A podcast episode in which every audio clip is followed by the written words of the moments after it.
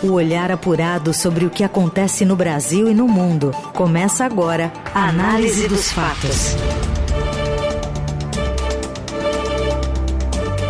Olá, seja bem-vinda, bem-vindo. Análise dos fatos começando mais uma semana, mais uma segunda-feira, atualizando para vocês notícias que importam na hora do almoço.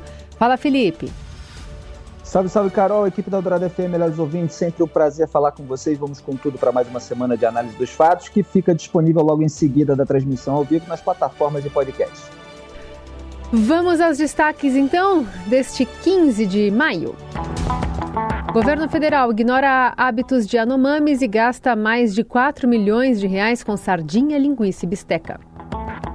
Máfia das apostas. Pix de 40 mil reais liga esquema a empresário que circula na elite do futebol. E ainda o futuro das novas regras fiscais em semana decisiva para o governo e os achados arqueológicos que podem parar obras do metrô. O que acontece no Brasil e no mundo. Análise dos fatos. O relator do arcabouço fiscal, deputado Cláudio Cajado, pretende concluir nesta segunda o esboço do relatório. O texto será apresentado na reunião de líderes ainda hoje, a fim de esperar a chegada dos parlamentares a Brasília. A partir também desta segunda, o importante e improvável ator do governo também entra em cena para buscar e viabilizar as novas regras fiscais. O Eduardo Gayer, enviado especial do Estadão ao Japão, conta mais. Olá, amigos do Eldorado. Depois de voltar do Japão, onde participou da cúpula do G7 financeiro, o ministro da Fazenda, Fernando Haddad, assumiu a linha de frente das articulações com o Congresso em torno do novo arcabouço fiscal. No final da manhã, ele foi para a residência oficial do presidente da Câmara, Arthur Lira, e tem mantido contato com o relator do arcabouço fiscal na Câmara. Há uma grande disputa dentro do Congresso em torno do teor desse novo arcabouço fiscal. Deputados do centro e da direita tentam puxar o texto um pouco mais para a direita, colocando amarras e punições ao executivo em caso de descumprimento da meta fiscal. Por outro lado, deputados de esquerda incluindo deputados do PT, de Haddad e do presidente Lula, tentam deixar o texto um pouco mais frouxo e puxá-lo para a esquerda. Em entrevista ao Estadão, o ministro da Fazenda disse que essa é a prova de que o texto do arcabouço fiscal está equilibrado. O governo espera divulgar o texto final até terça-feira. Afinal, na quarta-feira de manhã, o presidente Lula embarca para o Japão, onde vai participar das reuniões do G7 presidencial. Presidente Lula, que nesta segunda tem reuniões com a sua equipe econômica e líderes do governo no Congresso e com presidentes dos bancos oficiais. Pois é, continua aí esse grande cabo de guerra em relação à regra fiscal, porque o Fernando Haddad, ministro da Fazenda, precisa construir alguma coisa, vamos dizer, no meio do caminho entre Gleisi Hoffmann, presidente do PT, e Roberto Campos Neto, presidente do Banco Central. É, na última ata ali do, do Copom, é, você tem a citação oito vezes do arcabouço fiscal quando se fala das expectativas para explicar a manutenção da taxa Selic em 13,75%. É, então é fundamental que haja uma regra crível, é, sustentável, é, para que os juros baixem, como todo mundo quer, embora muita gente no governo, inclusive, não queira fazer o dever de casa é, para que isso aconteça. O relator é, dessa medida na Câmara, o deputado Cláudio Cajado, é, ele está é, ali é, tentando fazer a articulação possível para que o texto seja aprovado. Existe, como nosso repórter falou, toda uma pressão é, por parte das pessoas que estão à direita do PT, mas que na verdade estão querendo simplesmente responsabilidade fiscal para que haja a punição caso o governo é, descumpra as devidas metas. Né? E o Arthur Lira está dizendo que os ajustes vão ser necessários, que é preciso construir essa votação no plenário, que vários partidos não vão votar se for muito frouxo, muito flexível, se não demonstrar essas amarras e os chamados enforcement, né, que são esses comandos aí para cumprimento das regras. Quer dizer, não adianta nada você prever um monte de regra se não há previsão de punição para os descumprimentos dela. É, por exemplo, a proibição de aumento de salário, de despesas, de investimentos, caso essas regras fiscais é, não sejam atingidas. Acho que até para o Haddad e para outros ali no Ministério da Fazenda, é interessante apresentar um projeto mais frouxo para atender toda a demanda e a pressão do partido, do PT. O Haddad é um petista, ele precisa agradar a esse partido, mas no fundo eu acho que ele e outros ali é, torcem né, na equipe econômica para que os parlamentares é, de oposição acabem colocando ali algumas travas que o PT não quer colocar desde o começo. Então tem todo um cálculo político para a tramitação desse projeto. Quer dizer, vamos apresentá-lo mais frouxo e tal, e aí é, você vai ter dentro do parlamento esse cálculo, essa pressão para que surjam ali amarras, travas, etc. É, quanto menos surgir para o Lula, melhor, justamente porque ele quer poder ter a licença para gastar o quanto for. Mas a gente sabe, aliás, eu chamo até atenção para um parágrafo do artigo que o Henrique, o Henrique Meirelles publicou no Estadão, só para concluir. Entre muitos benefícios, controlar a despesa pública é controlar a inflação. Quando o teto foi aprovado, a inflação e a taxa de juros caíram fortemente. Aliás, eu lembrei disso aqui no programa também. Continua ele: não existe mágica em economia. Quanto mais frouxa é a política fiscal, mais restritiva tem de ser a política monetária. E quanto mais altos os juros, menor é a atividade econômica, menores a renda e o emprego. Ninguém gosta de juros altos, mas eles são o recurso à disposição para evitar um descontrole nos preços que pode arrasar a economia. Basta olhar para a Argentina, que convive com gasto público e inflação descontrolados há anos. É, esse é o parágrafo do Henrique Meirelles para o qual eu queria chamar a atenção, lembrando que o Lula vem aí pregando toda uma ajuda financeira, até do Banco dos BRICS, onde ele colocou a Dilma Rousseff, para a Argentina. Mas a Argentina não fez o dever de casa. O Brasil, portanto, não pode ser igual a ela. O Lula não pode sair gastando sem que haja a responsabilidade fiscal, a credibilidade, é, que vai permitir um melhor ambiente de negócios no país. Na Eldorado, análise dos fatos. A Petrobras publicou um comunicado ao mercado no final de semana confirmando que está discutindo internamente alterações em suas políticas de preço para diesel e gasolina, que serão analisadas pela diretoria executiva neste início de semana e que poderão resultar em uma nova estratégia comercial para a definição de preços desses combustíveis. No comunicado, a Petrobras afirmou ainda que eventuais mudanças estarão pautadas em estudos técnicos, em observância às práticas de governança e os procedimentos internos aplicáveis.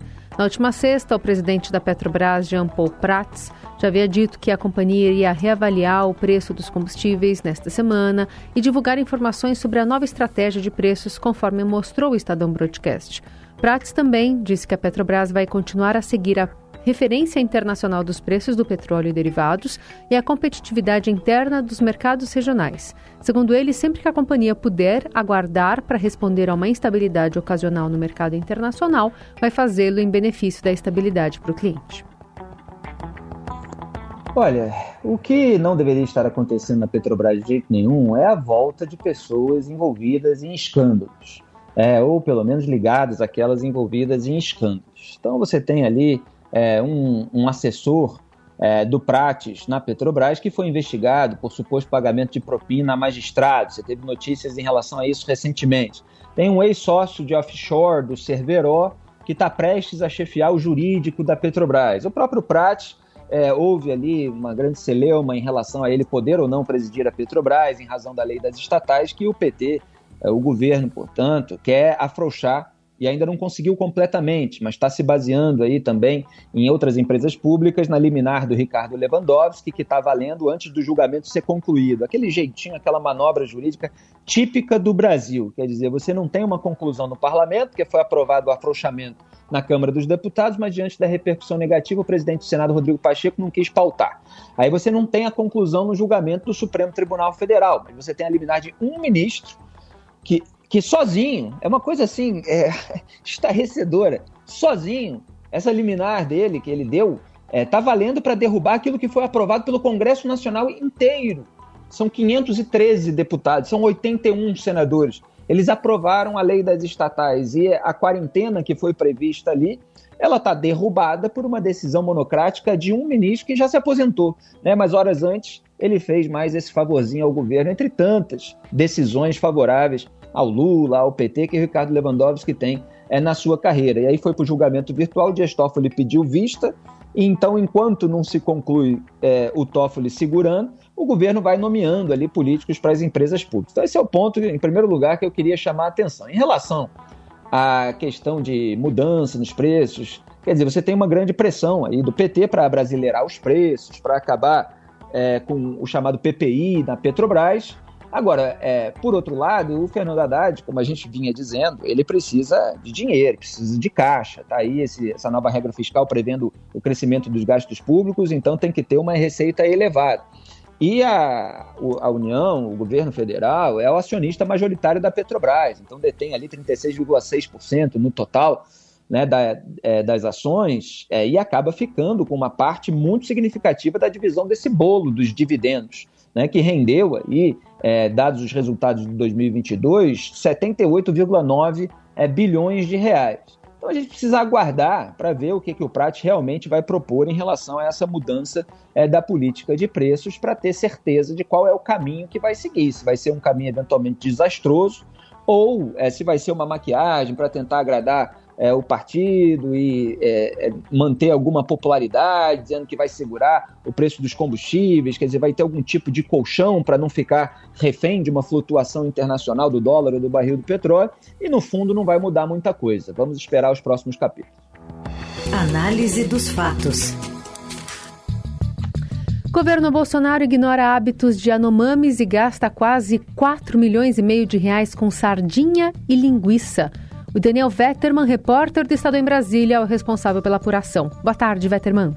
Olá, Felipe. Olá, Carol. O governo Bolsonaro comprou 19 toneladas de bisteca congelada para o Vale do Javari, a região onde está a maioria dos povos isolados do Brasil. Mas a carne não chegou nas aldeias, segundo os próprios indígenas. A servidora da FUNAI, que assinou os contratos, relata desperdício de dinheiro público nos últimos anos. Algumas compras seguem em vigor no governo Lula e a FUNAI ainda não se pronunciou sobre o que fará com esses contratos. Em outra terra indígena, no território Yanomami, o governo gastou 4 milhões e 400 mil reais para comprar sardinha e calabresa aos indígenas. Só que esses alimentos não são consumidos e até fazem mal para a saúde da comunidade local. As compras ignoraram informações técnicas da própria FUNAI e também alertas do Ministério Público. Esse contrato também segue em vigor no governo Lula. Que vergonha, né? É, a gente vê como o dinheiro público no Brasil que no fim das contas é o dinheiro dos pagadores de impostos, é o dinheiro do trabalhador brasileiro que sai de manhã, que enfrenta assalto aí no, é, no caminho para o trabalho, insegurança, trânsito, é, sua camisa, volta no final do dia, não sabe se vai conseguir garantir o sustento da sua família. Todo esse dinheiro ele é gasto sem qualquer tipo de análise técnica anterior. É, e a gente muitas vezes não sabe onde vai parar aquilo que não é consumido no fim da linha. Quer dizer, se você compra comida para determinado grupo e a, aquilo não faz parte da dieta deles, é, para onde que foi então essa comida? Quer dizer, como é que é, vai ser reposto tudo isso? É, esse, esse gasto não vai ter responsabilização, não vai ter punição? Então, houve uma recomendação técnica, por aquilo que diz a reportagem do Estadão. Por que, que ela foi absolutamente desprezada? Houve várias críticas é, de o governo de Jair Bolsonaro ter instrumentalizado a FUNAI, ter sucateado a FUNAI, etc é, colocado gente que não é do ramo para favorecer a determinados grupos que são mal vistos. E a gente vê aí o resultado em gastos públicos, é dinheiro que está sendo torrado. E você tem esse elemento cômico, né? Sardinha, linguiça calabresa, como é que isso soa no noticiário? Gera, evidentemente, é um desgaste, mas é tanta sujeira que as coisas elas vão se banalizando, se pulverizando e parece que nem tem um impacto tão grande. Então, assim, a, a maneira é, completamente desprovida de um estudo para que os gastos sejam feitos e as atitudes tomadas no Brasil é algo realmente estarrecedor. Agora, o governo Lula falou que ia fazer completamente diferente, né? Então é preciso que haja aí uma atitude para mudar esses rumos e a gente não gaste mais com a comida que aquela população não vai comer. É preciso o mínimo de dever de casa quando você vai fazer uma compra como essa. Ninguém vai ao supermercado comprar um monte de comida que ninguém da família come. Você imagina você usar o dinheiro dos outros para comprar o que ninguém come para determinado povo. Quer dizer, é o cúmulo da negligência, da é, incompetência e a gente não sabe se tem outros fins. Isso também precisa ser investigado. Você ouve Análise dos Fatos com Felipe Moura Brasil e Carolina Ercolim. Voltamos com a análise dos fatos. Agora para falar sobre um parecer do Instituto de História, né, Instituto de Patrimônio Histórico aqui de São Paulo, recomendando a suspensão de escavações do metrô após novos achados na área do Quilombo Saracura. A Priscila Meng conta mais.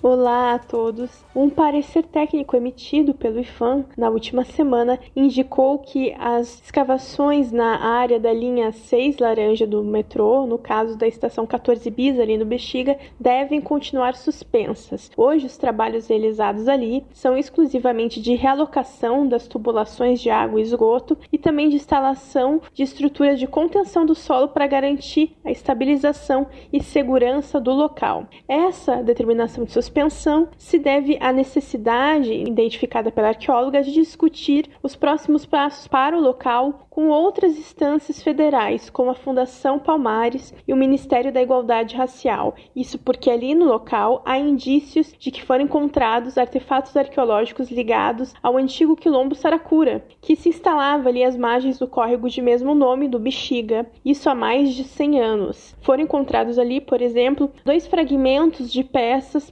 possivelmente ligadas a religiões de matriz africana. Então, no entendimento dessa arqueóloga, esses planos para o local precisam ser discutidos, porque há poucos precedentes de trabalhos de arqueologia em área urbana ligados a quilombos. Então, não é uma arqueologia tão simples de fragmentos que não têm uma ligação tão estrita com a memória de um povo que sofreu um apagamento histórico tão intenso como o da população negra brasileira. Então, isso ainda precisa de anuência do IFAM, e nesse momento, os trabalhos de arqueologia por ali estão restritos ao monitoramento das atividades. Arqueólogos ficam 24 horas no local acompanhando esses trabalhos né, de contenção para ver se novas descobertas são identificadas, que foi o que ocorreu no fim de março, quando um novo bolsão de arqueologia foi identificado, o que gerou o pedido para ampliação da área de prospecção arqueológica.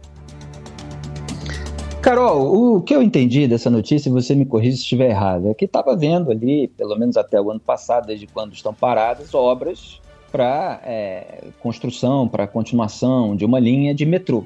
E aí foi encontrado ali um bolsão de artefatos arqueológicos, quer dizer, é, é, objetos, elementos é, que têm uma importância histórica, cultural.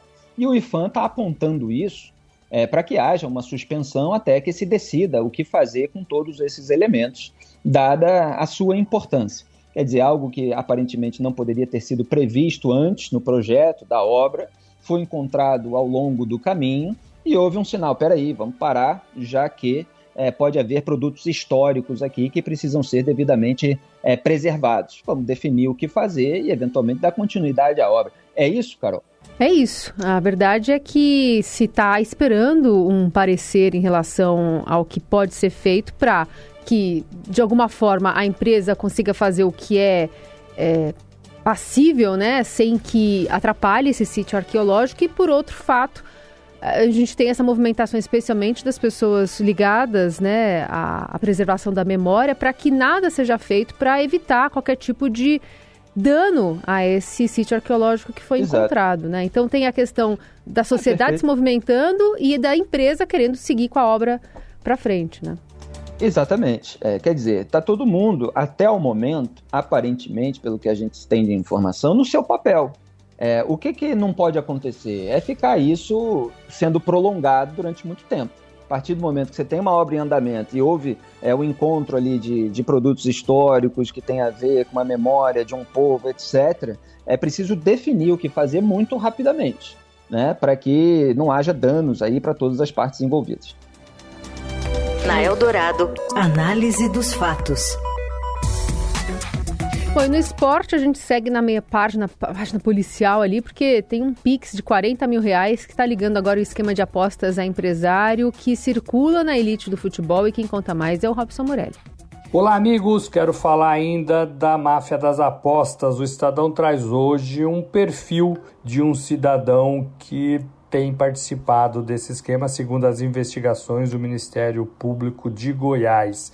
Ele se chama Clebinho Fera. Ele tem depósitos em Pix de 40 mil reais que liga ao esquema de apostas e também a empresários que circulam na elite do futebol. Ele diz que conheceu muitos jogadores nessas partidas de final de ano, essas partidas promocionais, e resolveu abrir uma empresa para ficar perto desses jogadores de modo a ajudá-los de alguma forma. Clebinho Fera é natural de Curitiba. Ele mostra no seu Instagram fotos com bastante jogadores do passado, do presente. Ele tem um contato e uma proximidade desses jogadores.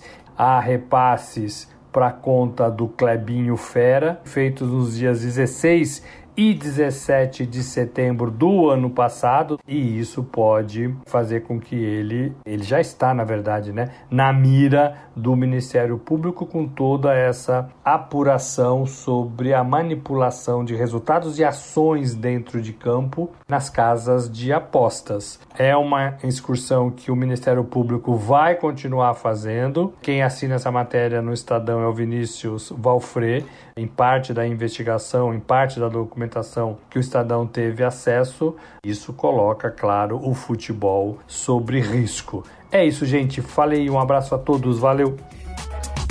É, em primeiro lugar, é preciso é, louvar aí, até o momento, o trabalho do Ministério Público de Goiás. Né? Tem sido raro a gente ver é, Ministério Público conseguindo atuar, é, principalmente em relação à classe política, né? Então a gente está vendo aí mexer com um ponto sensível do Brasil, que é a paixão nacional, o futebol, com grandes empresários, etc. Quer dizer, gente que está aparecendo aí nessa possibilidade, nessa suposta manipulação é, de resultados, de lances para fins é, de, de lucros. O Congresso Nacional vai instalar nos próximos dias uma CPI, uma comissão parlamentar de inquérito, para investigar justamente as suspeitas de fraude na atuação é, de, de casas de aposta. O deputado Felipe Carreiras deve ser o relator da medida provisória é, que o governo Lula está tentando emplacar para regulamentar a atuação desses sites. Eu fiz algumas distinções sobre esse tema aqui é, na semana passada é, o Carreira está dizendo, é, mostrando justamente a bizarrice né, de o maior patrocinador do esporte brasileiro não ter lei, é, porque é, as casas de apostas, mesmo sem sede no Brasil, elas é, têm contrato com times, principais times de futebol. É, você tem ali é, um deles, inclusive, com a Confederação Brasileira de Futebol, com a CBF. Então tem muita coisa aí para ser é, devidamente apurada em relação a esses casos. Agora veja como é difícil você regular, mesmo que haja o impedimento que a gente citou na semana passada, é, de atletas diretamente envolvidos com os jogos, de que eles apostem. Você tem os amigos deles, você tem empresários, você tem gente próxima. É, então sempre vai haver uma margem para manipulação. É preciso ter ministérios públicos atuantes para tentar fiscalizar, para tentar observar é, tudo que seja suspeito e abrir investigações em cima. Análise dos fatos. E influenciadores indicam obras descobertas por meio do TikTok no movimento apelidado de BookTok. A Sabrina Legramandi tem os detalhes. Boa tarde, Sá. Boa tarde, Carol. Boa tarde, Felipe. Acho que muita gente andando por livrarias aí da cidade já deve ter se deparado com sessões específicas indicadas por BookTok ou livros do TikTok. E isso é um reflexo de um fenômeno que vem tomando conta aí da plataforma queridinha da geração Z, né?